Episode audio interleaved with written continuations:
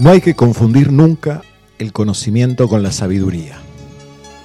El primero nos sirve para ganarnos la vida, la sabiduría nos ayuda a vivir, decía Sor Chacarey.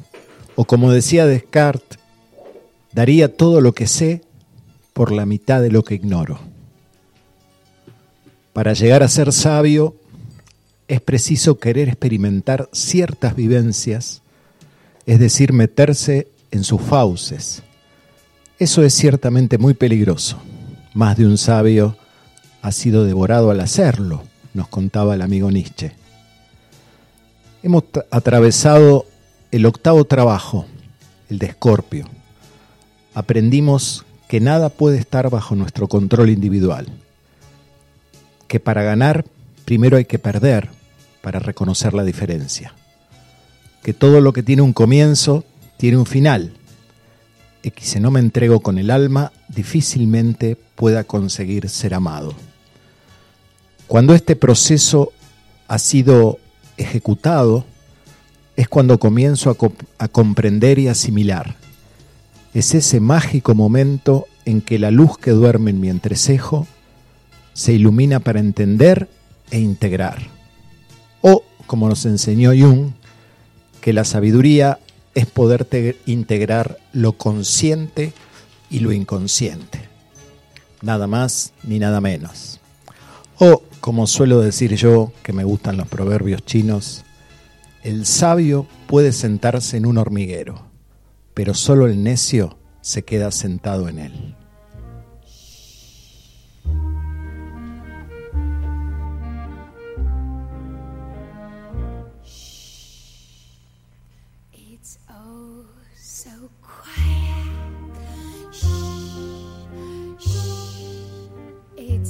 so still.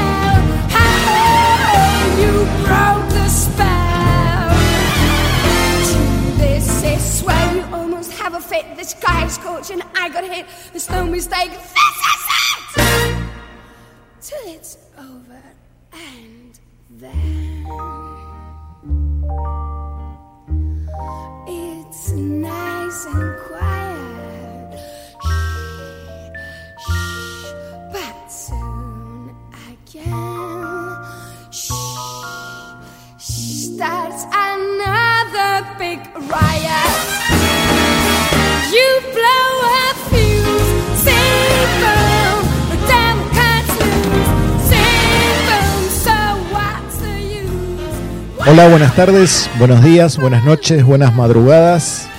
Bienvenidos a la décima edición de Astrolabio. Hoy Así es. acertamos con el número. Bienvenida, Anto. ¿Cómo va eso? Hola Leo, un placer estar acá. Feliz, feliz. ¿Todo bien vos? Bien, todo en orden, todo en orden. Saliendo de estos... Estuvo un poquito frío estos días, ¿no? Tuvo frío, achaques, como que bastante en el ring. Sí, estamos yo. ahí en una etapa entre, entre dos eclipses. Hoy vamos a hablar un poquito del eclipse de luna.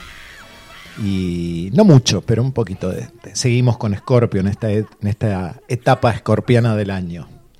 Y bueno, cuénteme, cuénteme a dónde, me- a dónde nos tienen que llamar, cómo nos conectamos con la gente, dónde nos dejan mensajes. Bueno, estamos en Radio Limón 90.3 en la FM para Capilla del Monte y la zona. Radio Limón 903.com para todo el mundo. Y con nuestra aplicación Radio Limón 90.3 que descargas del- desde el Play Store. Perfecto. Hacemos contacto en arroba Radio Limón en Instagram y recibimos tu mensaje al 3548 585220 58 52 20. 58 52 20 para dejarnos algún mensajito, alguna pregunta, lo que surja. Eh, Ah, y ahí sí. estuvimos, empezábamos un poco el programa hablando de la sabiduría y del conocimiento y de la información, palabras y conceptos que a veces se nos mezclan, que no significan lo mismo. Y es porque simplemente hoy vamos a ver el signo de Sagitario en esta escuelita famosa que venimos haciendo de un signo por programa, que es el que supera a Escorpio, ¿no? Lo que sucede después de pasar por la famosa noche oscura del alma y que tiene que ver con eso, ¿no? Con el conocimiento, con la información, su planeta Júpiter, el gran eh, maestro que expande, ¿sí? Eh, agranda, ilumina el segundo sol. eh, por eso estábamos hablando un poquito ahí del conocimiento y de la información. Y empezábamos escuchando a Björk, Así es, una, una divina. una triple escorpiana, ¿no? Así es. Sol, luna y ascendente escorpio. Igual tiene que tener Fuerte. algo, no me acuerdo la carta de ella, pero tiene que tener algo en acuario, ¿no? Porque tiene una cosa así muy creativa, muy... Sí, su vestuario, su Sí, todo, sí, sí. todo. Es atípica como cantante. Bien, y quiero mandarle un saludo grande a, a los amigos ahí en Tarragona, en Cataluña, que siempre nos escuchan eh, mientras están trabajando ahí. Un abrazo grande. Abrazo, gracias por estar. Sí, a Alicia, que estuvo escribiendo, a un montón de gente, a los amigos de Mendoza, a los Banas, que siempre nos escuchan allí. Y Celeste, Sal si puedes, también mandó una fotito del río hermosa, listo desde el Salsi para Astrolabio. la Cele. La Cele es mi sobrina, ¿no le conté? Sí, sí, sí, sí, sí. Hija de un gran amigo mío. Bien, ¿seguimos adelante? Vamos.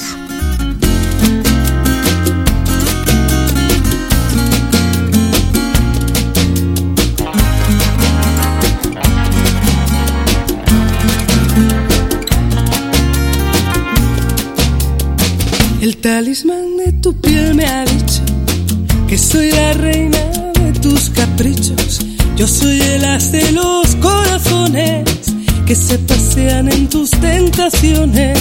El talismán de tu piel me cuenta que en tu montura caerán las riendas. Cuando una noche de amor desesperados caigamos juntos y enredados, la alfombra y el alrededor acabarán desordenados. Cuando una noche de amor que yo no dudo, la eternidad venga seguro. Tú y yo el desnudo y el corazón seremos uno. Yo soy la tierra de tus raíces, el talismán de tu piel lo dice. Yo soy la tierra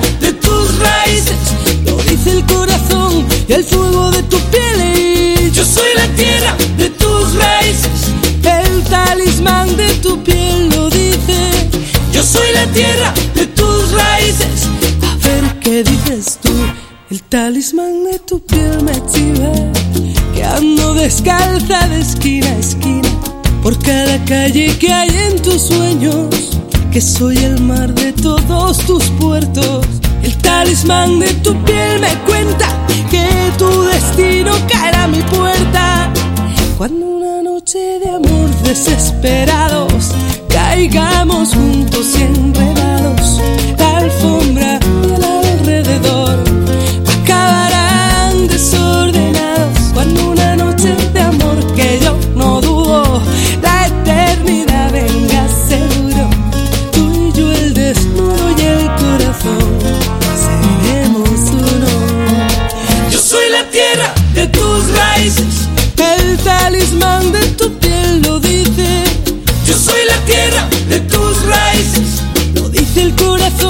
corazón y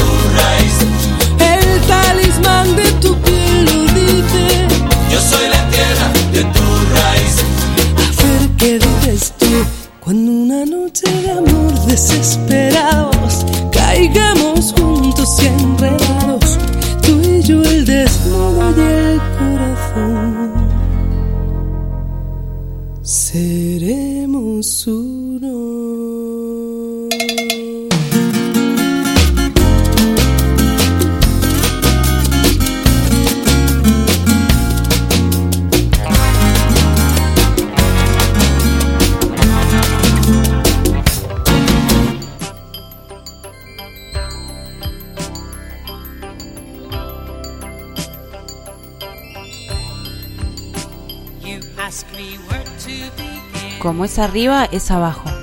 Como es adentro, es afuera. Miremos cómo está el cielo ahora. Bien, veníamos a. Vamos a hablar un poquito de, de este Venus en Escorpio, que se está haciendo protagonista de estos eclipses. Recordemos que Venus nace del conflicto entre Urano y Saturno, lo he contado este mito, ¿sí? Saturno castra a su padre, Urano, tira el miembro al mar y de la espuma que se produce nace Venus, ¿sí? Y lo venimos mirando ya desde el 2020 hasta acá porque aún estamos viviendo el efecto de la cuadratura Saturno-Urano, ¿sí? que comenzó en el 2020, y hemos utilizado este planeta como una especie de, aguja de reloj, de, de- de minutero, que nos indica en qué momento estamos. ¿sí? El 23 de octubre y hasta el 17 de noviembre, Venus está transitando Escorpio. Esto siempre significa vincularnos con personas que nos permiten transformarnos, ¿sí? con aquellos que con sus palabras nos permiten hacer un ejercicio terapéutico y también con quienes podemos descubrir nuestra sombra. ¿no? La sombra es algo que se ilumina en un vínculo. Difícilmente podamos verla en forma solitaria. Y también poder ver en nuestros vínculos el tema de la, la manipulación, los reclamos que algunos pueden generar o cuánto lo estoy haciendo yo, ¿no? Siempre que uno intenta trabajar con lo que no vemos de nosotros mismos, vamos a ver a un psicólogo o nos ponemos en pareja, ¿no? En los vínculos uno reconoce sus mecanismos y los límites que la otra parte me pone. Aparecen los complejos infantiles y siempre los veo reflejados en el otro, en la otra. Siempre Venus es un espejo. Sí, de hecho, el otro día escuchaba un astrólogo que decía eso, ¿no? Que el símbolo de Venus tiene la forma de esos espejos de mano. Eh, y en Escorpio, este, este espejo nos puede mostrar, nos trae lo que no está limpio, ¿sí? Para transformarlo. y así hacer elecciones en el tema vincular, en el tema sexual, y no responder a lo que nos tocó en herencia personal. ¿sí? Eh, este Venus en Escorpio regenera nuestra manera de vincularnos. Mm, No sin una cierta obsesión, siempre todo lo que está en Escorpio tiene como una gotita de obsesión, y nos propone lo nuevo. Es decir, que el inconsciente aparece con la cara de otra persona, de mis vínculos. También lo oculto, los miedos. Atentos porque Escorpio es todo o nada, ¿sí? no, no hay nada light dentro de Escorpio, por lo cual las obsesiones están a flor de piel, sean estas cuales fueren. ¿no? Este Venus hace una oposición con Urano, del que ya hemos hablado muchísimo, que estando en Tauro está pidiendo nuevos valores, nuevos gustos, ¿sí? En especial en estos signos tan fijos, ¿sí? que les cuesta tanto lo nuevo. Aparece otra vez la necesidad de confiar en los valores del otro, ¿sí? No puedo ser tacaño con mis deseos, con mi placer, con mis gustos. ¿sí? Aparece acá la propuesta de compartir. ¿Por qué disfrutar siempre lo mismo? ¿Sí? ¿Por qué no atreverme a revisar mis tabúes? No hay términos medios en Escorpio. ¿Me entrego o me protejo? Eh, este Venus podríamos decir que es un Venus que está cambiando de piel, como la serpiente, uno de los símbolos escorpianos, muerte y resurrección. A veces, para hacer los duelos vinculares, elegimos cambiar la apariencia, ¿no? Cambiamos el pelo, usamos otros colores, otra ropa, pero esto es un mecanismo por ladear el cambio, ¿sí? En algún momento se debe ir al fondo y hacerlo. Venus está en una conjunción de la que ya hemos hablado con el Sol, esta danza que están haciendo ahí juntos hasta el 11 de noviembre, y nos da confianza para magnetizar y reconocer lo que deseo y anhelo. Eh, no tanto lo que deseo para mí, ¿sí? Eh, sino el deseo como pulsión, nuestra pulsión, nuestras hormonas están actuando por nosotros. Eh, del 30 de octubre al 4 de noviembre, Mercurio se ha unido con Venus y nos permite disfrutar de charlas sanadoras que penetran en el trauma, en lo profundo, y pensar con quién me estoy vinculando. ¿sí? Volvemos a lo mismo, me permite elegir si me es útil ese vínculo, útil en el sentido de que tiene un resultado. ¿sí? Aquí Mercurio le pone palabras a lo oculto. Es el momento en que van a salir conversaciones y por ahí sale eso que nunca conté. Eh, y también está bueno para dudar de mis propios recuerdos emocionales. ¿sí? La pregunta es si voy a seguir sufriendo por una interpretación de lo que sucedió. Eh, desde el 3 eh, y hasta el 13 más o menos, esta oposición con Urano nos dice que no hay lugar para seguir con lo mismo. En cuanto a los gustos, a los vínculos, es momento de cambiar la memoria mediante escribir, hablar, hacer terapia. Son buenos momentos para hacer algo terapéutico. El 8 del 11 tenemos la luna llena con eclipse. Aquello que ya fue mostrado debe ser evacuado. ¿sí? Es práctico, es eficiente, si no debe ser eliminado, cambiado. Todo esto que suena tan fuerte, hay que ¿sí? repensarlo internamente para ver de qué estamos hablando según donde yo tenga el eje Tauro-Escorpio en mi carta. ¿no? Aquello en lo que invertí me desgastó, no dio, no dio ganancias, ¿sí? por lo cual no debo continuar. El aspecto con Saturno, que es la otra punta de, de todo este movimiento, nos habla de un límite en lo que viene sucediendo y concretar para construir. Ser realista con los nuevos valores que me trae la vida. Y profundizar a ver si son confiables. ¿sí? Ustedes saben que Escorpio es el, el instinto de supervivencia. O sea que ese olfato va a salir. Eh, el 11, bueno, hay unos aspectos ahí con Venus y Marte que nos permite procesar, curiosear y elegir, ¿sí? ya que seguramente hay más opciones. Eh, porque a veces Scorpio se queda un poquito enganchado con un solo tema y el universo nos está mostrando que si movemos las fichas hay más opciones, ¿no? Eh, del 11 al 17 hay un trígono con Neptuno, aparece la empatía y la compasión. Aparece la magia, ¿sí? ideal para hacer arte, para conectarnos con el poder interno y externo. ¿sí? Esto es un aspecto que hace con Plutón. Si nos ponemos obsesivos con los vínculos o con los proyectos, hay que hacerlo sin manipular, ¿sí?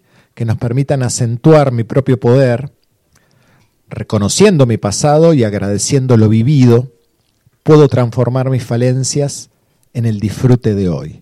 ¿sí? Eso es fundamental, valorar lo que, con, lo que he considerado un dolor o una herida y eso me permite disfrutar hoy. Y finalmente hay un trígono a Júpiter que nos dice que hay que encontrarle sentido a todo lo vivido y dar cierre en ese proceso sobre todo el 15, 16 y hasta el 21 de noviembre.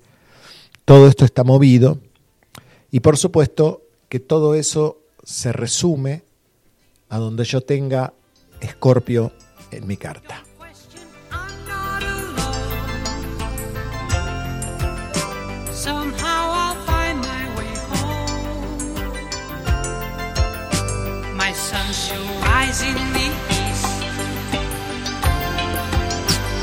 Shall my heart be at peace. And if you're asking me when, I'll say it starts at the end. You know your will to be free is matched with love secretly.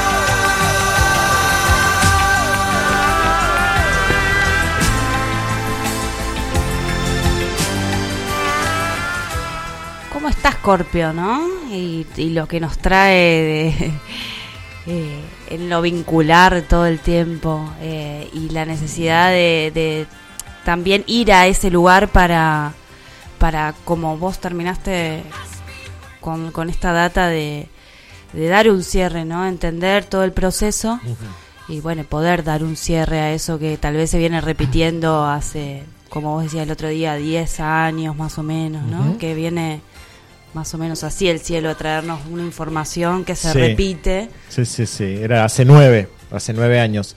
Eh, sí, a veces cuando hablamos de estas cosas, eh, yo digo a lo coelo, son fáciles de decir, ¿no? Son frases que uno tira, transformación, muerte. Cuando uno está en esa cosa escorpiana, siente el dolor, siente el sufrimiento, siente el vacío, el abandono, la traición. Eh, la pregunta es, ¿para qué todo esto? ¿no? ¿A, dónde. ¿A dónde me lleva quedarme dando vuelta en esta historia? Y ojalá fuera tan mágico decir, bueno, pues cambio. Hay un proceso de desgarro eh, y de ruptura. ¿no? Que claro, después cuando uno lo hace con el tiempo y cuando mira para atrás, dice es maravilloso. ¿no? Gracias a eso soy quien soy. Pero cuando uno está en el medio del pantano, este, no es tan fácil. Por eso esta etapa, cuando el sol está iluminando Escorpio, siempre hace aflorar estas cosas. Y los vínculos son fundamentales, sea una pareja, un hermano, un amigo, un socio.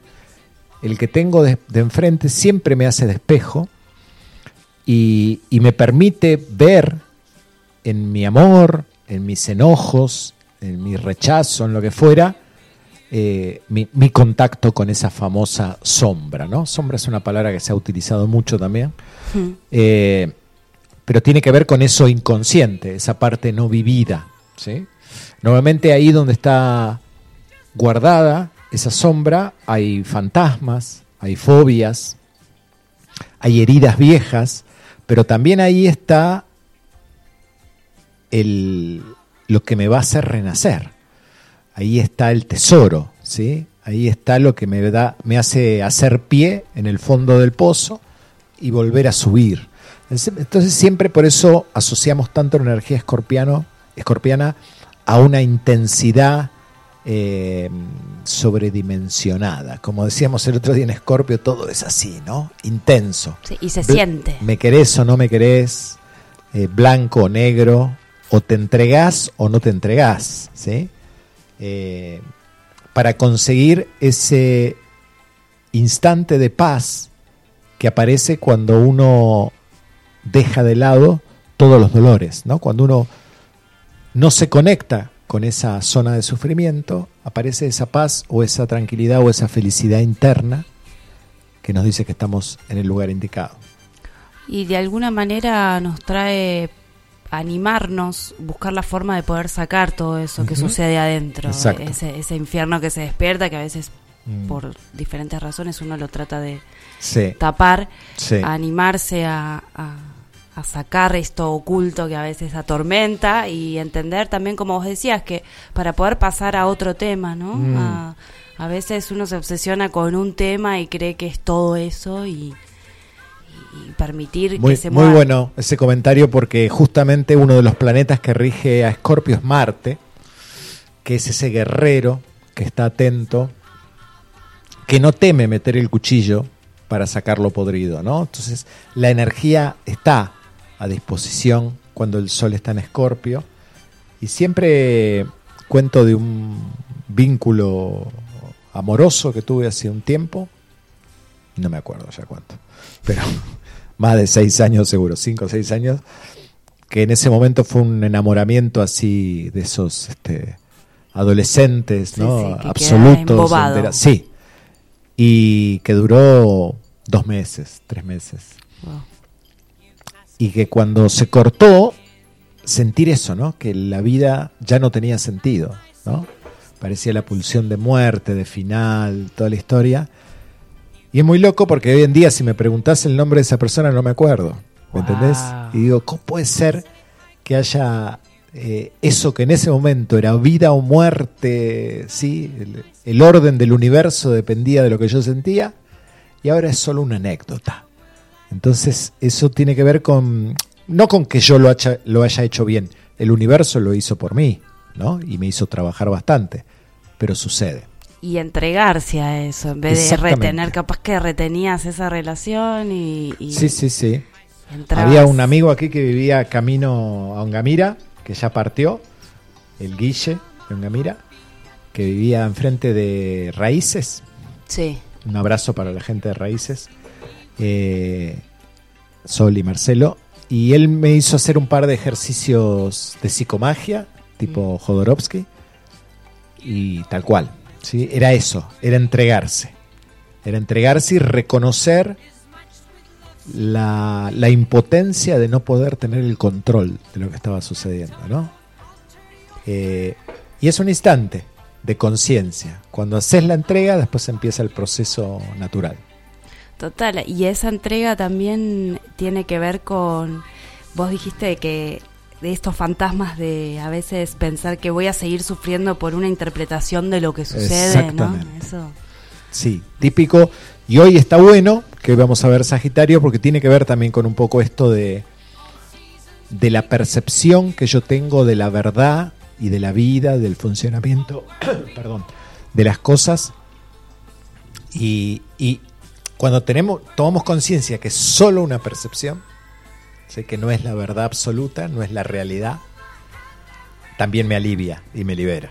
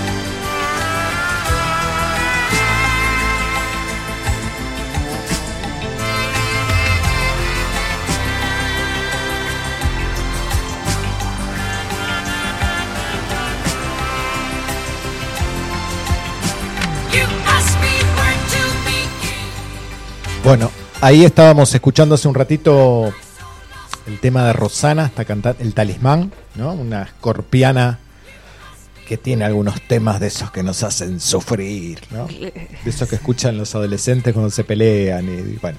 Re pasional, Sí, Rosa. y justamente con una luna en Leo, ¿no? Tiene, tiene Rosana, así que es una persona así generosa, enamoradiza, romántica. Y bueno, ahí estoy con ganas de escuchar otro escorpiano, así que A ver, a ver, vamos. sí, sí, vamos con Brian Adams.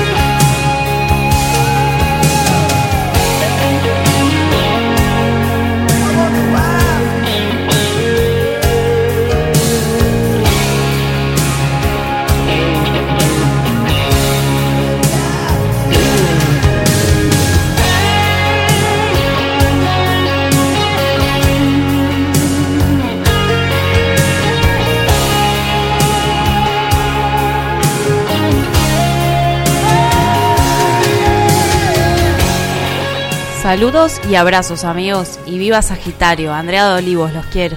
Qué grande la Andrés, siempre presente. Abrazo, André. Gracias por estar.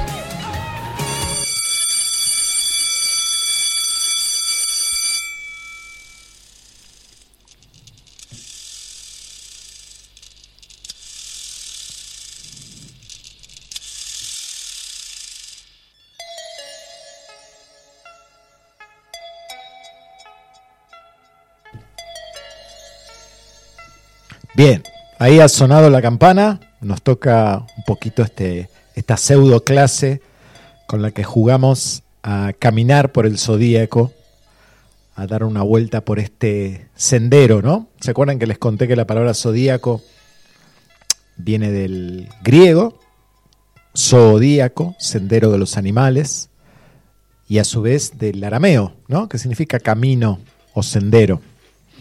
Y hoy nos toca llegar al maravilloso signo de Sagitario, y digo maravilloso porque es el signo que cierra la trilogía de fuego. Nos estamos despidiendo del fuego, ya nunca más volveremos a verlo en, el camino del zodíaco hasta que comencemos una nueva ruta. Se activa entre el 22 de noviembre y el 21 de diciembre, siempre aproximadamente, representado por un centauro con arco y flecha. Interesante esto de que tenga arco y flecha porque es el único signo del zodíaco que está armado de un arma, armado de un arma, valga la redundancia. Estoy maravilloso hoy. eh, porque está dispuesto a cazar. Ya vamos a hablar un poquito más.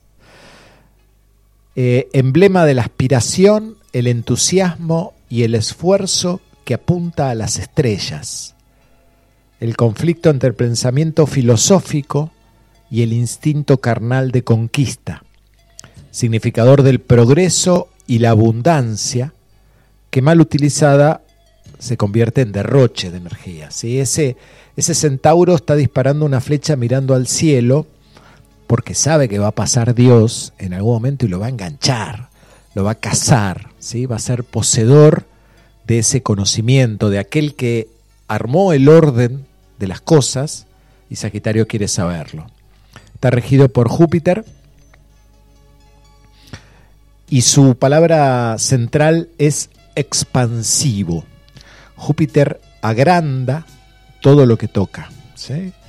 Hace pareja con el planeta Saturno, que veremos la semana próxima, regente de Capricornio, y significan el sístoles y el diástoles del universo. Uno expande, el otro contrae. Uno asimila, el otro concreta. La tónica de Sagitario, aspiración. cultura, jerarquía, benevolencia, ley, filosofía y religión.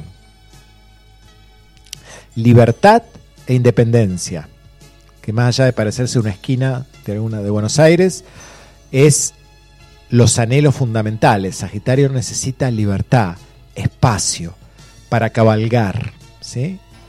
Cuando no lo tiene, mm, es un elefante en el bazar. ¿no? Analogías, lo razonable y lo legal. Comprensión e intuición, juicio y organización. El comercio, la industria, los deportes, los viajes al extranjero. Le encanta Sagitario eso. Emocionalmente son sinceros, enérgicos, sociables, alegres, juvenil, audaz, franco, de buen temperamento, moral y amante del confort. Por lo cual, a veces en sus fases negativas pueden ser orgullosos, celosos, atrevidos, impacientes, autoindulgente, muy sensual, glotón y fanático. Fanático es una palabra sobre la que vamos a volver, ¿sí? Rige los muslos y la cadera, el nervio ciático, si lo sabrán los sagitarianos, que habitualmente son lugares que hacen su registro eh, cuando uno tiene miedo a avanzar, ¿no? Eh, por eso tiene que ver con daños por accidentes, caídas, dislocación de caderas. Y la inquietud a veces provoca en el Sagitario agotamiento nervioso, ¿sí? Se queda sin pilas, sin energía, por la inquietud de lograr eso que cree que tiene que lograr. Son jueces, filósofos, filántropos, clérigos, predicadores. Es famoso el famoso dedito índice de Sagitario que se dispara fácilmente para decirle a todo el mundo, para indicarle a todo el mundo el camino a seguir, ¿no? Eh, cargos en magisterio, en el clero, exploradores y viajeros, y esto es lo que más me gusta de Sagitario. En profesiones dice magos y profetas. Usted que trabaja, soy profeta, ¿eh? lindo laburo. Eh, tienen este, esta capacidad de la visión de hacia dónde se van desarrollando las cosas. Eh, países y ciudades, por supuesto, España es sumamente sagitariana, con ciudades como Toledo o, o Florencia en Italia. Rige el caballo, la mula, la cebra, aparece otra vez el hipocampo, el caballito de mar. Y los lugares, los palacios judiciales, las universidades, iglesias y templos, mansiones, palacios, esto es muy divertido, azoteas, terrazas y balcones. ¿Por qué? Porque son lugares desde donde uno ve la vida desde arriba, tiene la, la imagen completa del barrio, ¿no? que es algo que Sagitario puede hacer fácilmente. Y por supuesto los estadios deportivos, es decir, aquello que es lo más grande. Primer decanato, ¿se acuerdan los primeros 10 días, los primeros 10 grados de Sagitario? Sagitario, Sagitario, regido por Júpiter, ¿sí? Este es el más expansivo, el que más se desarrolla, ¿sí? Le mandamos un abrazo a Andrea, creo que es de este decanato. Eh, segundo decanato, Sagitario Aries. Este es el más juvenil, el más deportista, no quiero usar otras palabras.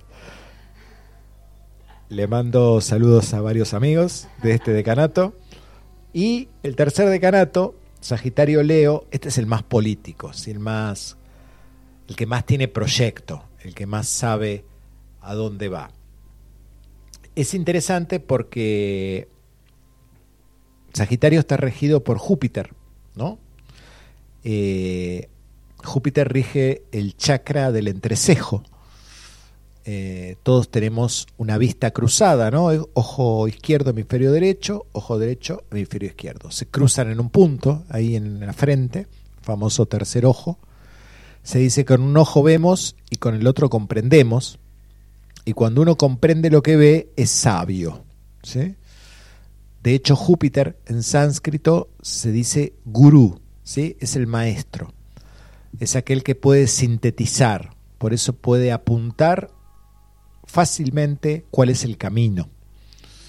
Y rige, naturalmente, tanto Júpiter como Sagitario, la casa 9, que es la búsqueda de sentido, propósito, dirección y orientación en la vida. Búsqueda de la verdad y profundización en las leyes y pautas inconscientes que gobiernan la existencia. La mente superior, el cerebro izquierdo, eh, la capacidad de imbuir significado a un acontecimiento. Eso es muy interesante porque ahí están los sagitarianos ¿no? deduciendo.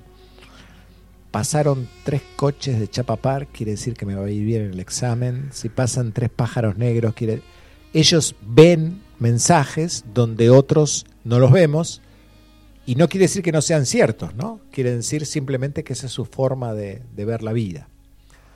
Nuestro estilo en el tema religioso y filosófico, lo que nos mueve a avanzar, viajes y largas travesías, el viaje que es nuestra vida, los viajes de la mente, enseñar, publicar, predicar, promover, los tribunales superiores, las relaciones con los parientes políticos y una posible indicación de carrera, ya que Júpiter está muy relacionado con la palabra vocación. ¿sí? Eh, y nos indica vocación de qué tenemos en la vida. Eso no quiere decir que lo sigamos o no, pero es aquel que amplía nuestro conocimiento para darnos un, un camino. Se lo llama a Júpiter el planeta de la expansión. Júpiter Zeus, ¿sí? para los griegos, es lo más parecido al dios judeocristiano, es lo máximo.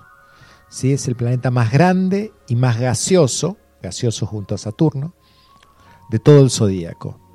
Físicamente es tan magnético que atrae todos los asteroides del sistema, por eso la cantidad de lunas y de cosas que están girando alrededor de Júpiter.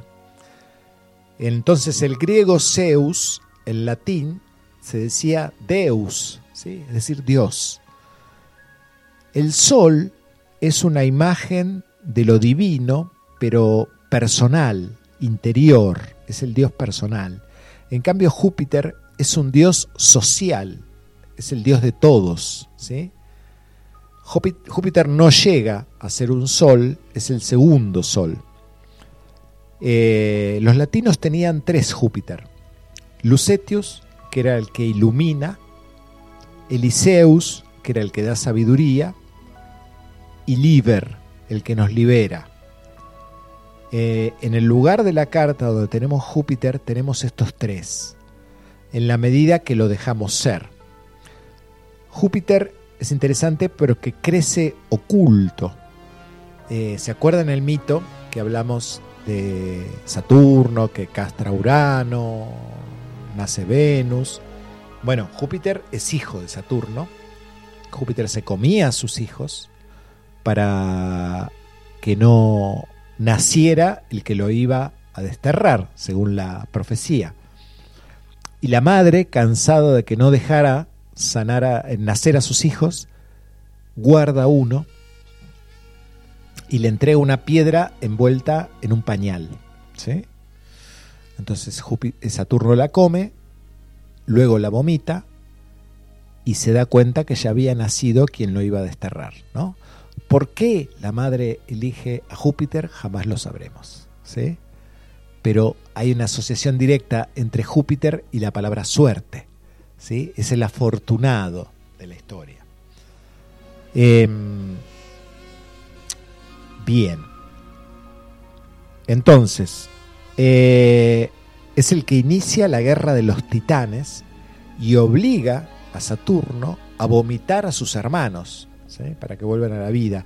Eh, quiero aclarar que Saturno no los mataba, simplemente los encerraba, los tenía adentro de su estómago. ¿sí? Eh, por eso Júpiter rompe las corazas para ver qué hay más allá. En realidad lo que vomita Saturno es lo que ya está maduro, ¿sí? lo que está podrido. Y Júpiter lo incorpora. Por eso, para Júpiter, Júpiter es un planeta que nunca sabe qué es suficiente. ¿eh? Es el aventurero del conocimiento. Júpiter siempre quiere más. Eh, nos da la buena suerte de la actitud, la aceptación, porque también Júpiter sabe eh, sacar partido de lo que está sucediendo. ¿no? Entonces tiene una imagen y sabe qué mover para sacar un beneficio. La resignación no, eso es más saturnina. Júpiter tiene un campo magnético inmenso, por eso brilla tanto en el cielo. Es el único planeta que da más energía de lo que recibe. Es como un dínamo gigante. ¿sí? En sí mismo es como una sopa de neutrones que está ahí, ¿no? Eh, decíamos que España es sagitariano. Eh, bueno, después cuento de España, ahora no me voy a meter con eso. Pero quiero decir, es de donde nosotros hemos recibido a los conquistadores, ¿no? Que vinieron a evangelizar con un derecho divino. Ellos vinieron con la espada y con la cruz. ¿sí? Esto es símbolo de, Sagitario. Eh, en un punto Júpiter nos hace creer que somos elegidos de Dios. Nuestra verdad es la verdad. Por eso a veces Júpiter se, se deprime con la rutina. Eh, no es para él la rutina, lo chiquito, lo pequeño no es para él. Por eso a veces es un, un poquito eh, promiscuo, ¿no? Eh, al construir lo nuevo, lo hace rápido, quiere el beneficio. A veces se endeudan con la vida por una expansión desmedida. Acá aparece la, la gula de Júpiter. Eh, lo que hace Júpiter en realidad es buscar el sentido de la vida. Me permite interpretar lo que está sucediendo. Me permite ver el aprendizaje. Lo peor es alquimizable si le doy sentido en mi interpretación. ¿sí? Es un planeta fundamental para un astrólogo o para aquellos que quieren estudiar astrología, porque podemos ayudar a resignificar un hecho a una persona. Cuando hacemos la carta, los que nos dedicamos a esto, si utilizamos esta energía jupiteriana, podemos darle la vuelta, ¿no? Lo debe hacer la persona, no el astrólogo, porque si no ahí nos pondríamos en gurú. Un Júpiter en fuego siempre tiene capacidad de dar arranque, de generar nuevas visiones. Un Júpiter en agua, capacidad de empatía, de emociones. En aire, generar ideologías, creatividad, socializar.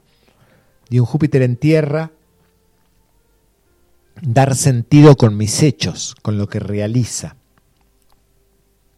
resignificar mis hechos y al hacerlo me permito romper la cadena de errores.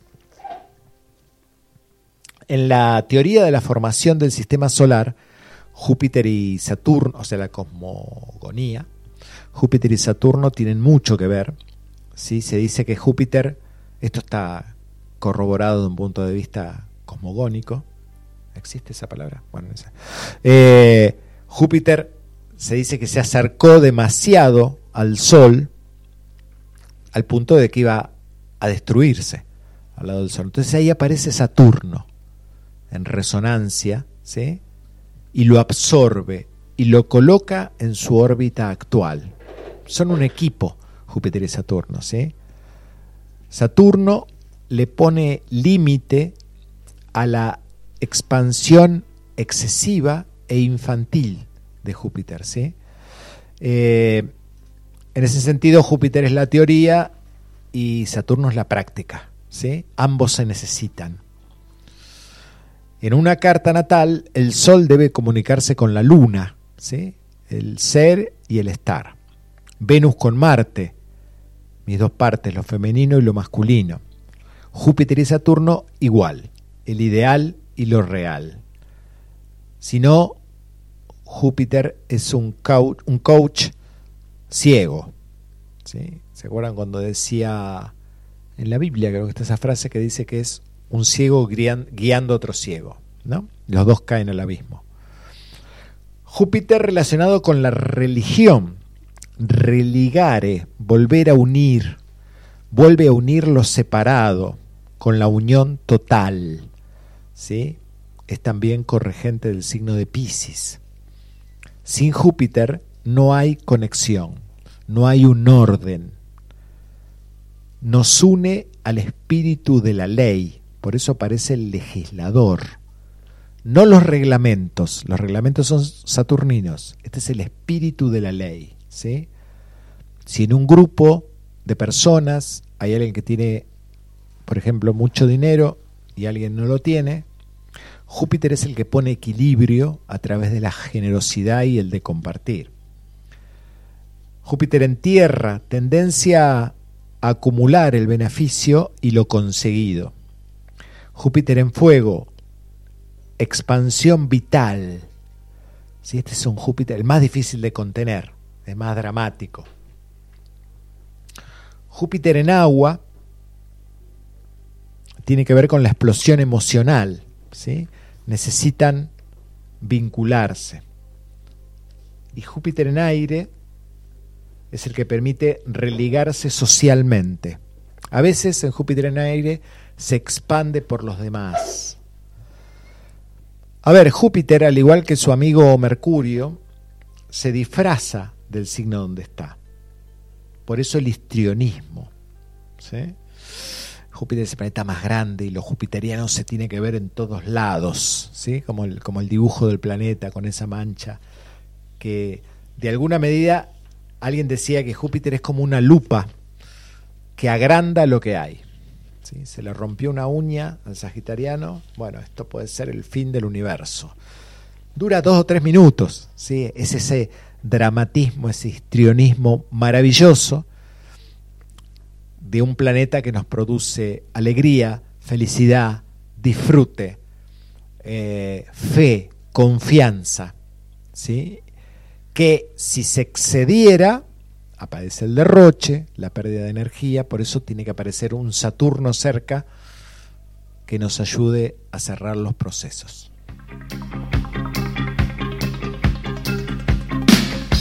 El tiempo se el siglo se va, frenética avanza la era nuclear,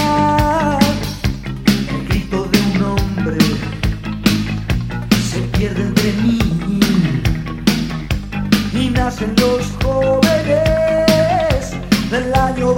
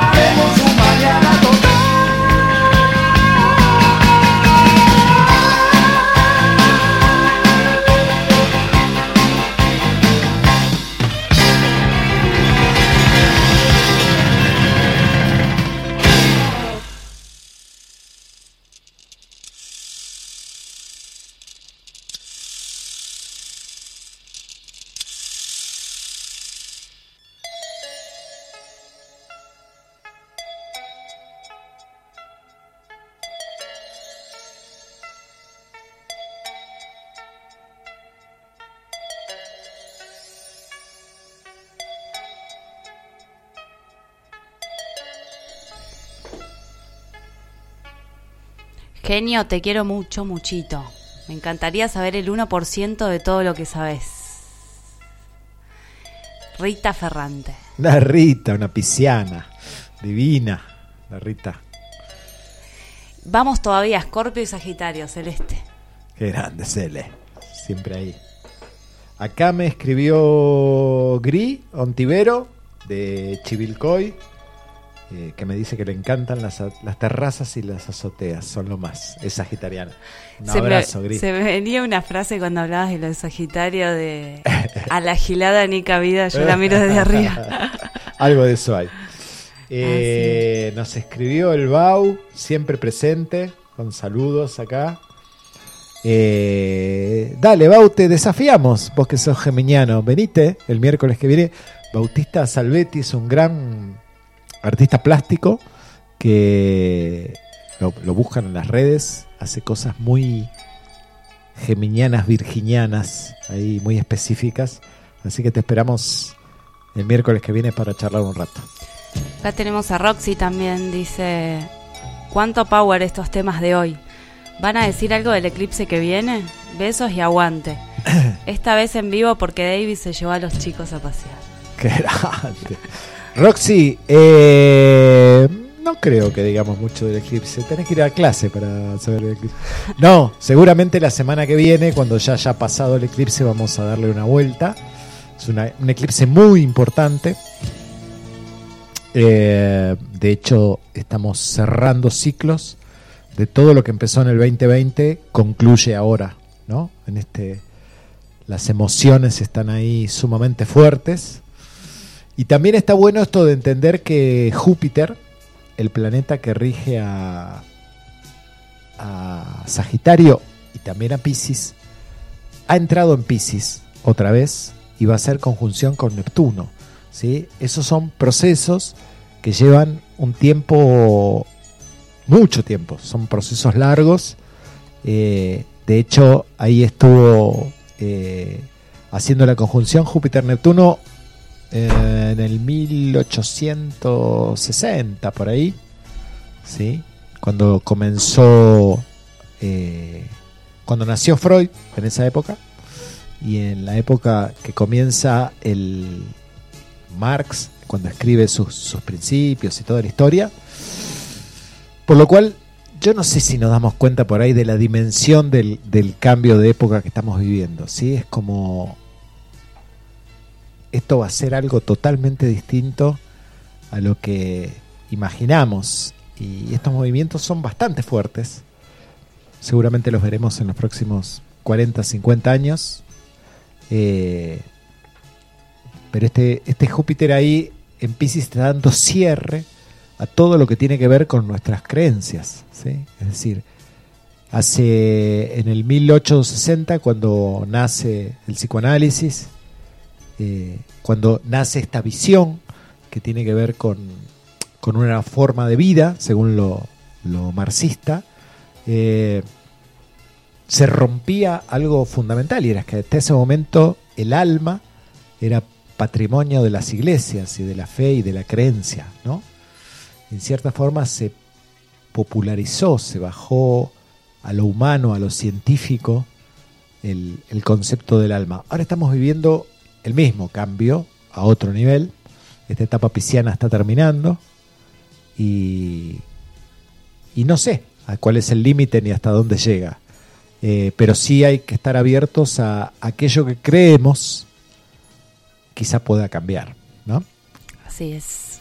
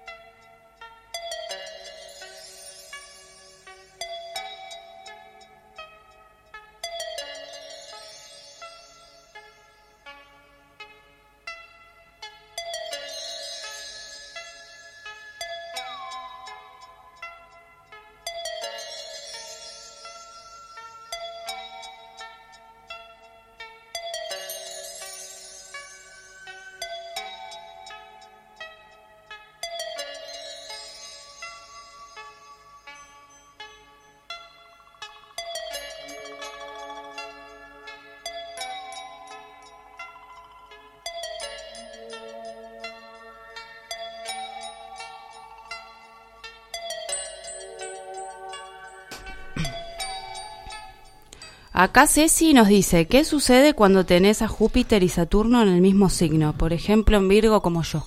Ajá. Hola, Ceci. Eh, la idea de la conjunción Júpiter-Saturno es que puede potenciarse para cualquier lado, es decir, te puede dar esa concreción de expansión y restricción que decíamos recién, lo del sístoles y diástoles, eh, internamente, y lo podés vivir internamente, o puede ser que alguno de los dos se vuelva más importante que el otro y sea algo que hay que trabajar. Obviamente en Virgo, Saturno está mucho más cómodo eh, y puede obsesionarse un poquito con la búsqueda de la perfección y el detalle. ¿sí? Pero ese Júpiter seguramente te ha dado experiencias de conocimiento que te permiten trabajar esto.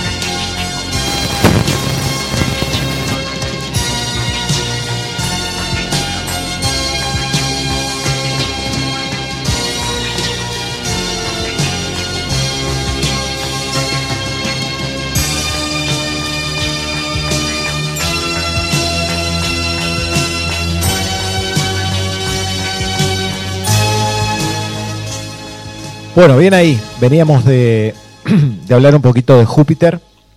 Intenso, este Júpiter. No sé quién hablaba de, de lo inte- Ah, Cele que decía aguante Escorpio y Sagitario. Un poco el que resume, el que cuando sale de la, del pozo escorpiano ve la luz, ¿no? En el, en el sendero del zodíaco es aquel que entiende el sentido de las cosas y trata de darle forma y genera leyes que tienen que ver con un principio trascendente, ¿sí? con esto que decíamos del, del guerrero que está con la flecha en la mano tratando de cazar a Dios y de encontrar el sentido de las cosas. ¿sí? Eh, y en este sentido que tiene la vida, llegó el momento de la charla, de conocer a alguien, de darle la bienvenida a un amigo de la casa, a Mati, con el que vamos a charlar un ratito, eh, que es un leonino. ¿sí? Y siempre recibir a un leonino nos habla de, que en alguna medida hay algo de héroe adentro de Leo. ¿no? El sol en Leo es el sol que, que saca el pecho a la vida eh, para tratar de ser el intérprete de lo que la vida le ha propuesto. Así que Mati, bienvenido, buenas noches, gracias por venir. Hola, buenas noches. Muchas gracias por, por la invitación. Un caluroso abrazo para, para ustedes, para toda la audiencia. Interesa gracias. Interesante que lo primero que dice un leonino es caluroso abrazo. El abrazo es un ejercicio leonino. ¿sí? Leo rige el chakra del corazón. Y tiene que ver con esto de abrir el pecho para atraer a otro y, abrazar, ¿sí? dar, dar brasas. Eh, tiene que ver con el calor. ¿sí? Leo tiene que ver con el, el, el, el chakra del timo, en un sentido, ¿sí? con la autoestima. Bueno, y contanos, Mati, ¿cómo va la vida? ¿Qué andas haciendo por acá, por Capilla? ¿Cómo llegaste? ¿Qué es de tu vida? Contanos lo que quieras. Eh, bueno, el periplo es largo. Ajá. Eh, no sé bien cómo llego a Capilla. Es medio fortuito. eh, una mezcla de eh, una pequeña pizca de libre albedrío y mucho determinismo, digamos. Por algún motivo yo me venía escapando de, de mí mismo y me vine primero de Buenos Aires a Córdoba capital, donde estuve siete años, donde me conocí con mi compañera de vida, Vani, que hace más de 20 años que estamos juntos, desde el 2000. Y, y nos conocimos en la Facultad de Filosofía y después estudiamos turismo. Y, y eso nos trajo a convertirnos en guías de los terrones. Ah, mira. Y de ahí que nos convertimos en caseros de un campito en Quebrada de Luna. Y bueno, así se fueron sucediendo. Y se fue armando. Así es, a partir del 2006 que empezamos a, a transitar como moradores de Quebrada de Luna y ya desde 2003 que veníamos temporariamente para estos lugares y ya hace 16 años que estamos acá. Y bueno, muchas cosas han pasado en, en todos estos años y dentro de ellas una muy grata es la, la amistad que formamos con, con Facu Acoblanis, un hermano de la vida. Bien ahí. Que lo conozco, creo, al muchacho este. Eh, amigo, por supuesto. Interesante lo que decís, porque eh, no, no te voy a leer la carta, ¿no? Pero lo único que conozco de vos es lo que estoy viendo acá con la carta. Y mm, tu sol está en un lugar que tiene que ver con el otro, con los vínculos, la casa 7, ¿no? Hace, me decís que estás desde el año 20 en pareja. Eh, esto implica algo importantísimo para un sol en 7 poder mirarse en el otro, ¿no? Poder encontrar un reflejo de quién soy mirándome en el otro. Si bien esto no sucede a todos los seres humanos, porque crecemos únicamente por vínculos, eh, en tu caso es como puntual, como un, un apoyo necesario, eh, o que te da seguridad de alguna manera, ¿sí? Eh, para encontrar identidad, para afianzar. Eso me, por lo menos para mí es admirable que no estoy en pareja hace más de 10 años, entonces miro a alguien que está en pareja y digo, qué lindo. Es una, una buena experiencia. Y ahí chusmeaba un poquito, la, ¿sabes algo de tu carta? ¿Alguna vez te hicieron una carta natal? No, no, nunca. Pero bueno, eh, esto que me decís del otro me, me interpela muchísimo porque, y más que lo cruzas con la identidad, porque yo tuve que buscar mi identidad eh, por que en eso que decís que en Leo hay algo de heroico, bueno, yo tuve, se puede decir, un nacimiento medio milagroso porque fui secuestrado con mi madre cuando tenía cuatro meses y me crió otra familia y a los 39 años eh, recupero mi identidad gracias a Abuela de Plaza de Mayo y esa búsqueda me nació más pensando en que podía haber un otro buscándome que por una necesidad consciente de respuestas propias. Digo consciente porque inconscientemente no voy a negar que seguramente Mm. eh, había también... Sí, pero el deseo, el anhelo no es tanto de, de redondear mi identidad por una cuestión real de rey, digo, ¿no? Sino por esto, porque quizá haya otros que estén... Tú tenés el sol en la casa 7, que es la casa del otro, justamente, ¿no? De todo el afuera, de la vida social, de los, los vínculos, las sociedades, el matrimonio, toda esta historia. Y es mi número el 7. Nací en Mira. el 77 y después de 7 años, años de noviazgo nos casamos el 7 del 7 del 7 Opa. en Candonga. para no ponernos este místicos. Eh, lo que miraba así ahí en tu carta que tenés una linda luna en Tauro. eh, digo linda, pues yo también la luna en Tauro, estoy siendo subjetivo. Pero es la luna, astrológicamente se llama exaltada. Porque la luna representa eh, el, el pasado, lo vivido, las memorias, los mecanismos de defensa, todo lo inconsciente, ¿no? Y Tauro es el signo que te permite tocar la vida y hacer las cosas nuevas, ¿sí? Tener una experiencia. Entonces, la luna en Tauro está exaltada porque es una luna que puede convertir sus historias y sus memorias en algo nuevo, volver a construirlas, ¿no? Interesante porque lo tenés en la casa del hogar, de las raíces. Eh, Eso en astrología mundial, en esta en mundana, la, la- la que hace predicciones, ¿no? te dirían, te vas a mudar muchas veces en la vida, ¿sí? Y, Ha sucedido. Claro, y más que mudarte, casi diríamos que has mudado de vida. También O ha sea, sucedido. Claro, al recuperar una, una identidad, esa luna está al lado de Quirón, que es el, se llama el sanador herido, ahí siempre hay un, un- hay- nada, hay una herida que está abierta, eh, que no es porque el universo es cruel y te dice te vamos a meter una herida ahí, sino que es un lugar también para que puedas ayudar a otros a encontrar su raíz o a encontrar su hogar o a encontrar su seguridad o su sentido de pertenencia. ¿sí? No por nada estás acá, en un lugar como Capilla, que es bastante raro, eh, estos lugares que te absorben o te expelen automáticamente, ¿no? Acá es como... eh, No hay... Es escorpiana Capilla, ¿no? No hay, no hay blanco y negro.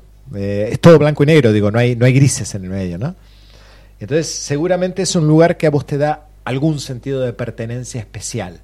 Porque también aquí en Capilla hay muchos expulsados de otros lados. O gente que no ha sido, no ha, no ha cerrado con el sistema de alguna manera y vienen a este lugar. O sea que este cambio de, de identidad y de hogar tuyo se ve que ha encontrado algún lugar afín. Eh, ¿Puedo preguntarte por tu padre? Eh, ¿Sabes algo de él? ¿Tu padre biológico? Biológico sí, o sea, muy poco realmente. eh, principalmente el Estado es el que me debe la mayor cantidad de respuestas eh, acerca de, digamos, eh, el desenlace de, de su historia. Lo que yo he podido reconstruir es de, desde los familiares. Él fue eh, hijo de una especie de, de patrón de estancia o un hombre adinerado de San Antonio de Areco y su empleada doméstica. Eh, por la imposibilidad de su empleada de criarlo, él se cría con su padre eh, y tenía eh, dos hermanas a que le llevaban como 20 años de, diferencia.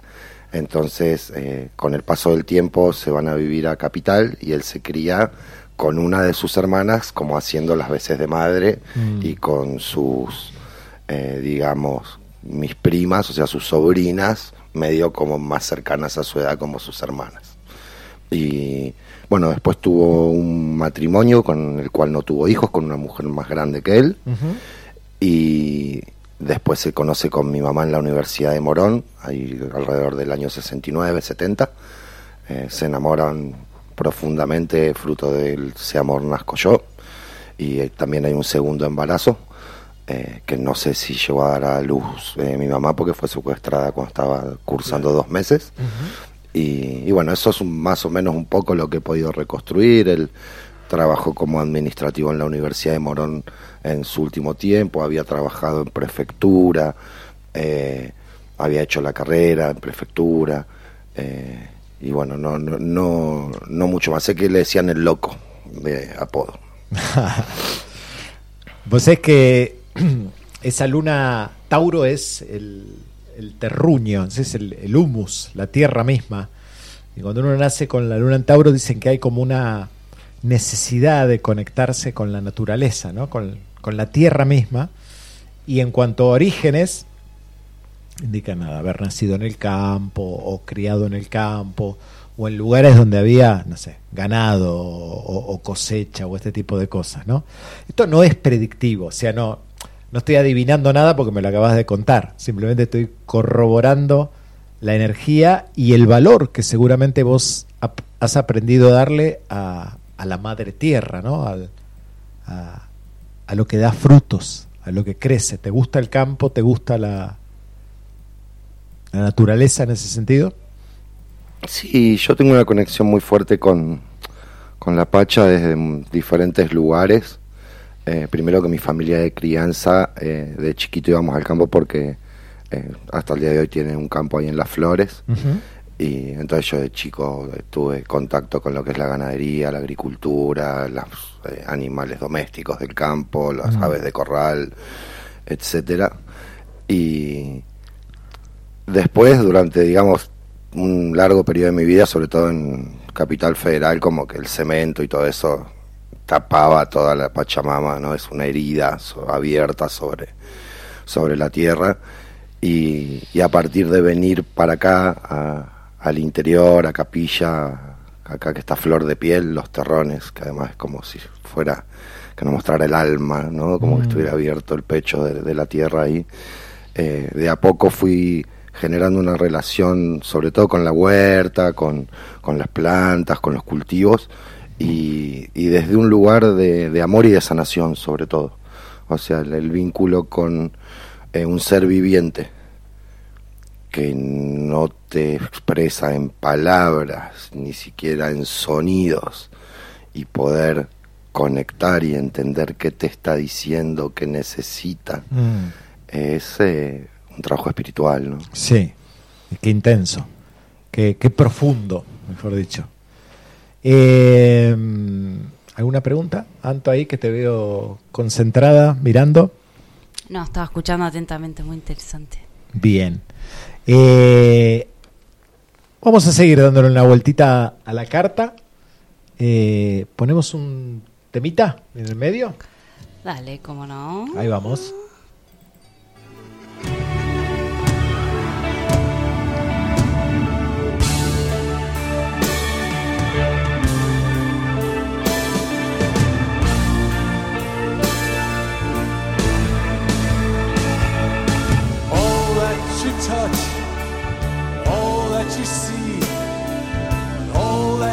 Taste,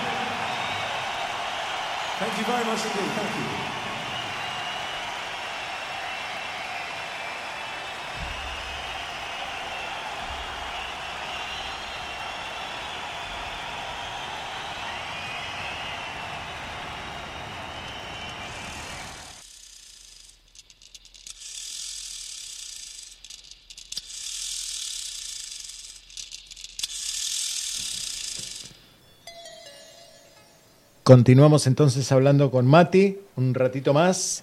Acabamos de escuchar Eclipse de los Floyd. Eh, tema que tiene que ver con el tema que estamos viviendo, ¿no? Con este momento. Pero aparte porque es mi tema predilecto de Floyd. y como Justo. yo tengo tres planetas en Leo, también pongo lo que me gusta a mí, así que no puedo. Eh, estaba pensando en esta historia que me contabas, Mati, de la recuperación de tu identidad. El nieto número Eh, 130. 130. Y eh, como Leo, donde vos tenés el sol, así mucho tiempo pensaste que eras canceriano, viviste con otra carta natal, con otros datos, que según lo que me contás, el entorno te decía, vos no sos así. Eh, y, y descubriste esta parte leonina, ¿no? Que tiene, Leo también tiene que ver con el, con el, con la palabra show, ¿no? Con, con mostrar esto que hay, con sacarlo, con la creatividad. Y digo, y en algún lugar todo esto de tu experiencia de vida y llegar a ser un nieto recuperado y toda la historia, te pone en un lugar de, eh, de, de- de que te vean, ¿no? de tener que hablar, de tener que mostrar, de tener que contar tu historia. ¿Cómo lo llevaste eso? ¿Fue muy fuerte, muy movilizador? ¿Lo sentiste cómodo? ¿Cómo, cómo lo viviste? Mira, se relaciona mucho con lo que hablábamos en un principio, ¿no? Eh, primero que yo no tengo idea de cartas natales, nunca tuve una carta natal de cáncer porque eh, no sabía el precisión el día ni la hora. Eh, pero vos hablas de esto del otro, ¿no? De, de cómo eh, Leo trabaja en función del otro. Y, lo viví desde ese lado, o sea, cuando a mí abuelas me devuelve eh, la certidumbre sobre ciertas verdades que a mí se me habían querido robar, el agradecimiento que yo tengo por las abuelas, eh, no hay acción que yo pueda realizar a lo largo de mi vida que me permita sentir que, bueno, cumplí, ya está, va a ser hasta el final de mis días. Esa exposición pública a la que por ahí te arroja esto de ser un nieto restituido, de brindar una conferencia de prensa, de que te llamen para que brindes entrevistas, vos que participes de actos, de actividades, yo lo asumí desde ese lugar, el compromiso y la responsabilidad como agradecimiento. Y para lo que necesiten y cada vez que necesite abuelas, yo voy a estar ahí aportando mi granito de arena con las aptitudes que yo pueda tener y al mismo tiempo también yo me enteré de que mi mamá estaba embarazada de dos meses, o sea que también busco a un hermano o una hermana de esos 300, 400 nietas y nietos que nos faltan restituir. Entonces también hay una pata colectiva y hay una pata individual en esto de eh, que mi lugar de militancia, mi lugar de compromiso político, eh, sin ningún lugar a dudas, es Abuelas de Plaza de Mayo. Claro, claro. O sea que este ejercicio de la exposición, volvemos al tema, tiene que ver con el otro, con devolver, como decís. No sé, es que es muy loco porque yo te decía hace un rato, Leo, tiene que ver con el chakra del corazón. Es el que se entrega en cuerpo, alma y espíritu aquello que cree, que, que lo hace sentir vivo, ¿no? Eh, entonces, dicen los que saben que cuando Leo eh, aprende a disfrutar cuando está dando, aprendió todo, ¿no? Eh, quizá no haya un aplauso, quizá no haya una vuelta, quizá no haya un reconocimiento, simplemente el placer está en iluminar, en dar. O sea que es una, una linda síntesis de lo que vos acabas de decir. Igualmente veo que tenés un ascendente acuario en la carta, que te permite también tener un, un desapego emocional con lo que está sucediendo. ¿no?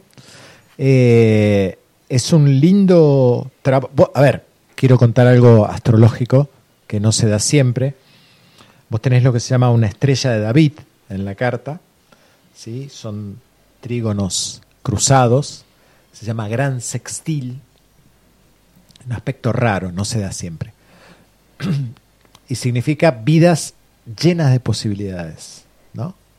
Eh, todo se va a mover todo el tiempo, pero la vida te, te da la energía para ir adaptándote ¿sí? y ir transformando todo el tiempo. La estrella de David es esos son, se llaman sextiles, 60 grados unidos por toda la carta, y quiere decir que todo es un gran aprendizaje, la vida es una gran escuela. ¿no? Entonces que lo vivas desde ese lugar, desde el dar a otros, de compartir, habla de cómo esto está girando solo. Ya, lo tenés incorporado, ya viene, es como parte de la vida, no es algo que tenés que hacer, es algo que va a suceder.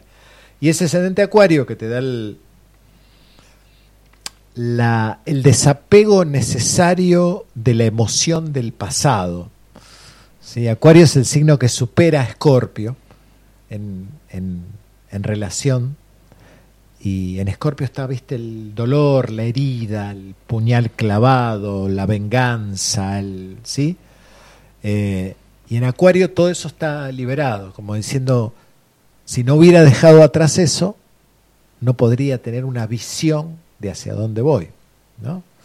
Y te da esa cosa, bueno, creativa, social, ¿sí? Eh, Acuario es la energía del grupo.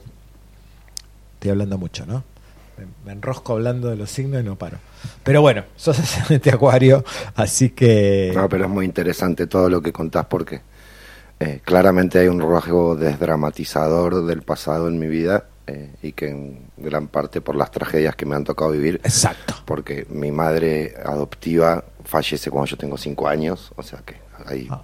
fue la primera Sumamos al combo. tragedia, digamos, consciente. Eh, y bueno, eh, eh, en algún momento yo eh, fui desarrollando como una especie de coraza o de reprimir esta cuestión emocional y a partir de ahí generar por ahí un desapego no tan positivo de las emociones.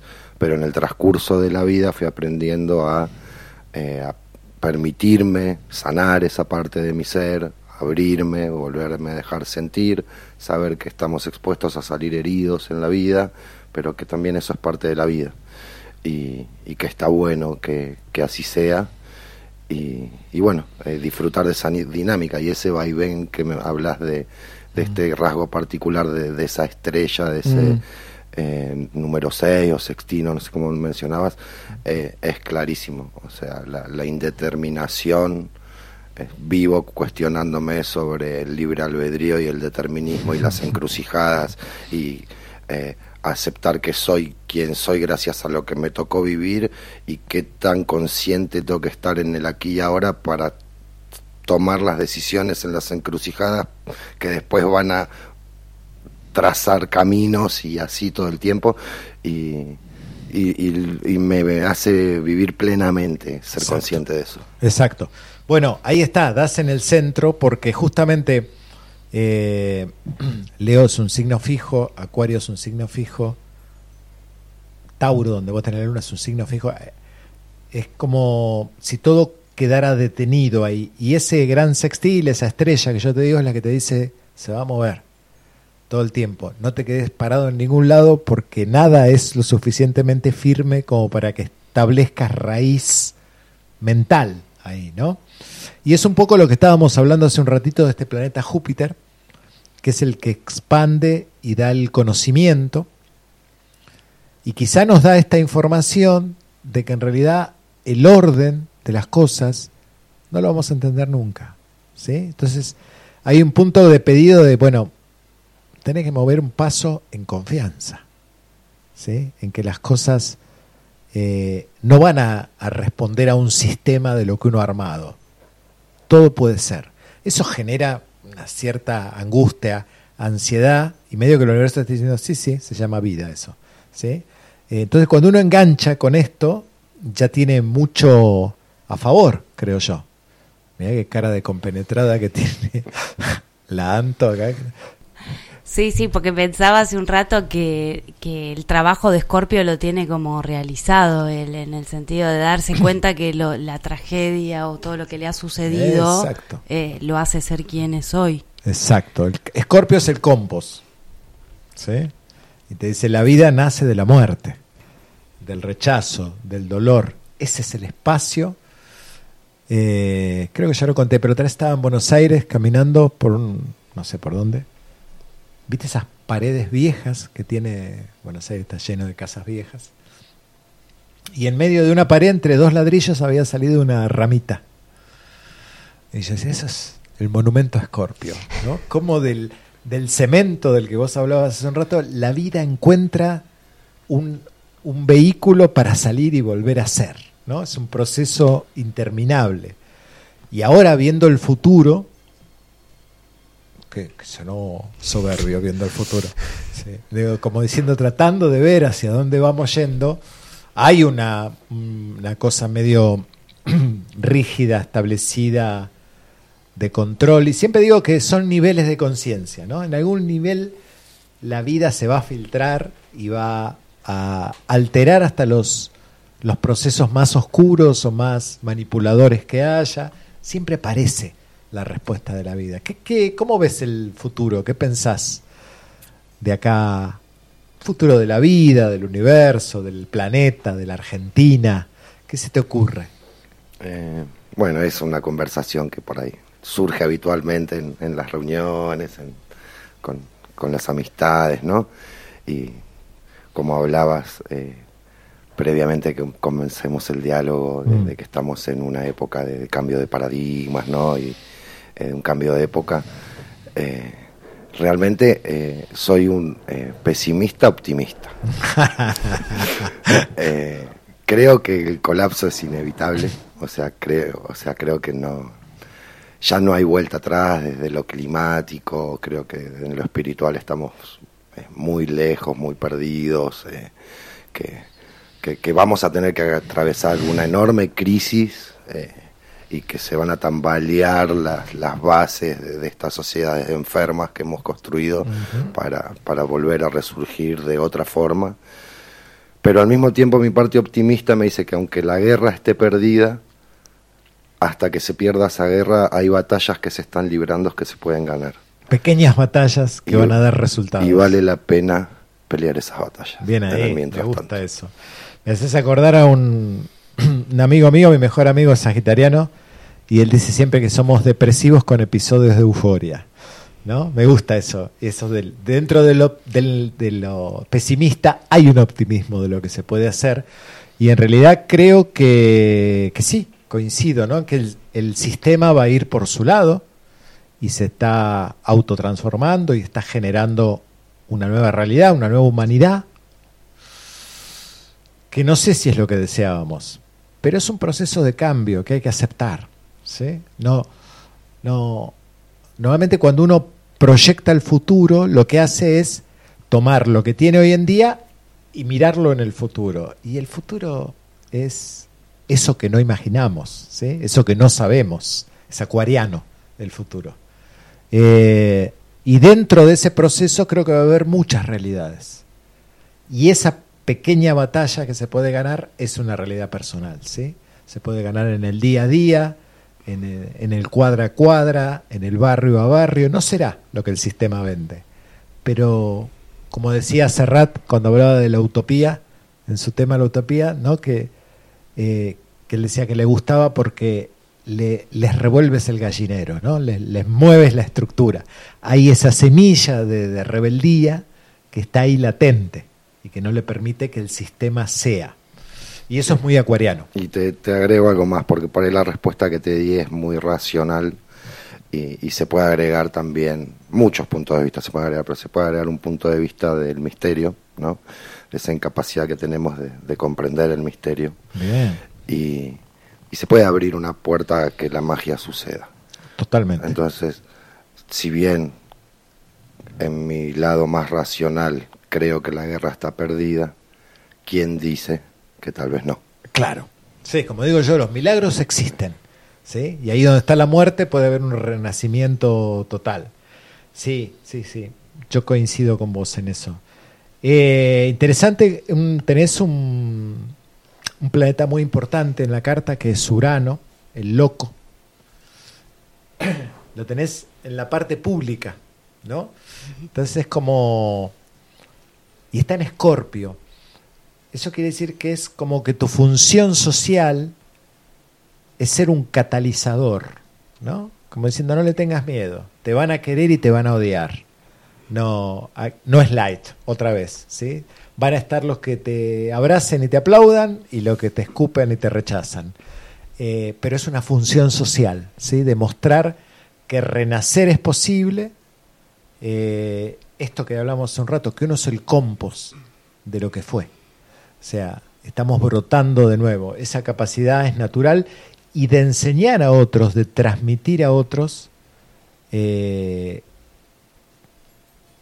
cómo disfrutar, cómo, cómo valorar lo que tienen. ¿sí? Quizá por, por la historia de vida que vos tenés, te ha llevado a replantearte un montón de veces, ¿no? Lo que valorabas, lo que traías, lo que era seguro. Y en realidad tenés una gran capacidad de transmitir a otros lo que es decir y mostrar lo que yo quiero, lo que a mí me gusta, lo que para mí tiene valor. ¿Se entiende? Sí, sí, o sea, eh, creo que, que en los grupos el otro día, hace, hace un tiempo me decía un amigo que cumple un factor integrador dentro de un grupo al que pertenezco y, y siento que la vida siempre me ha ofrecido la oportunidad, después ha estado en la capacidad de uno de aprovecharlo o no, de esto de transmitir la experiencia propia de vida y en eso de que nos vamos reflejando y espejando los unos a los otros todo el tiempo, eh, lo- tal cual como decís, es más, mi padre de crianza, cuando yo era muy chico, tenía, no sé, 10, 12 años, él ya me decía, sin saber nada de astrología, ingeniero civil, a vos te aman o te odian. Claro. O sea, eh, como que No hay puntos medios. Sí, suelo generar eh, ese tipo de reacciones porque tal vez eh, como tengo una personalidad, tal vez por ese loco, disruptiva o interpeladora, o te fascina y te ayuda a, a desbloquear o a crecer ciertas cosas, o te da mucha bronca y mucho enojo porque seguís sí, reprimiendo. loco, y, Claro. y bueno, y mis relaciones tienden a tener esa intensidad hacia uno u otro lado. Qué bueno. Va, qué bueno, digo yo mirando desde afuera, pues hay que vivirlo, ¿no? Está bueno, está bueno. y veía que, pues es que, bueno, en la astrología tradicional las distintas casas astrológicas representan distintas cosas. Obviamente no puedo mirar tu carta y no mirar la casa de los abuelos, ¿sí? Y ahí está el planeta Mercurio, que es el que tiene que ver con el conocimiento y con la información. Eso es como si la función de los abuelos en tu vida haya sido la de tamizar la realidad, ¿no? La que te permitió separar qué era cierto y qué no, qué vale y qué no, qué es sano y qué es enfermo. Hay como una, una información, porque está en Virgo, que es el conocimiento. Entonces todo, todo el razonamiento que podés adquirir como ser humano, que podés heredar, porque la casa de los abuelos es la casa de las herencias, ¿sí? lo que uno hereda como familia de la familia. Y ahí está toda la, la información. Me parece maravillosa. Y desde acá también nuestro reconocimiento a las abuelas que nos han dado tantos momentos de alegría y, y tanto sentido a lo que hacemos. ¿sí? Eh, bueno, Mati, gracias por estos momentos, por esta charla. Ha sido sumamente humano esto, ¿sí? Nos hemos encontrado, nos hemos conocido, acá con los chicos te conocía, yo no. Y, y acá estamos. Si necesitas cualquier cosa astrológica, solo pedirla. Bueno, muchas gracias a vos y realmente agradezco que acá estés porque sí, después te voy a pedir que sigamos profundizando Dale. porque es la primera vez que puedo hablar de esto y quería agregar algo de este agradecimiento a las abuelas que yo creo que si hay algo fundacional o algo sumamente vital que nos enseñaron es que por más doloroso, por más trágico que sea lo que nos suceda ante esta incomprensión de la realidad y de la injusticia, nunca es a través del odio, ni de la violencia, ni de la venganza, siempre se construye desde el amor. Gracias. Gracias.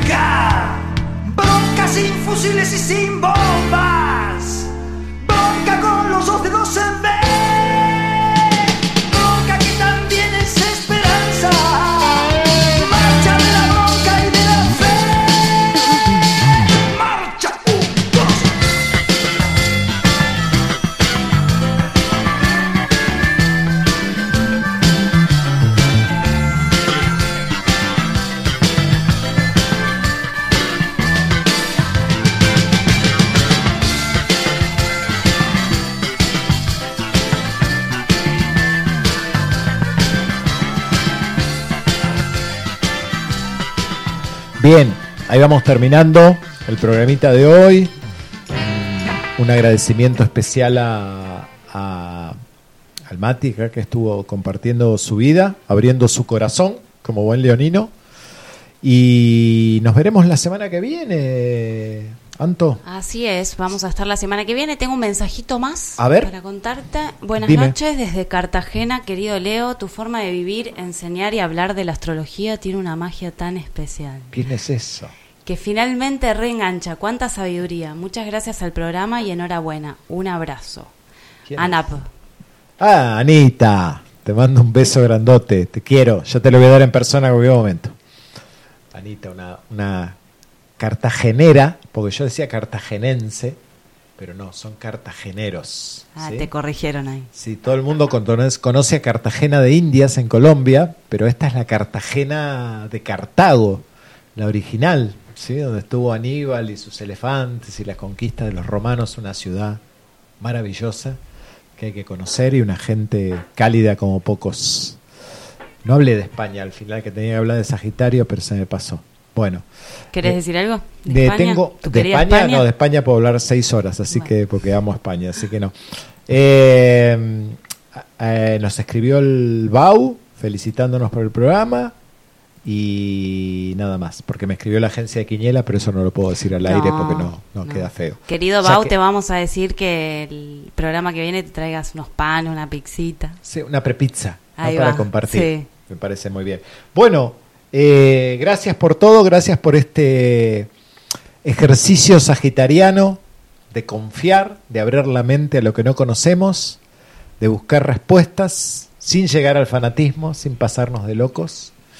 De ilusiones también. Sí, la astrología también tiene que aprender a, un poquito a, a que no son leyes lo que estamos viendo, ¿sí? Que es, es más artístico esto A no obsesionarnos. a no obsesionarse. Y la clase que viene, la semana que viene, hablaremos del nunca bien ponderado Capricornio, del nunca bien criticado Capricornio, Siempre tiene que venir a poner límites. y ahí viene a cerrar esta etapa. Así que gracias Gracias, gracias Radio Limón, a Facu. al Facu Agorlanis, capricorniano de cabecera, y nos vemos la semana próxima. Nos vamos con Areta, un ascendente escorpio, ¿sí? de luna en cáncer, una ariana de luna en cáncer muy fuerte. Y vamos a escuchar este ascendente escorpio.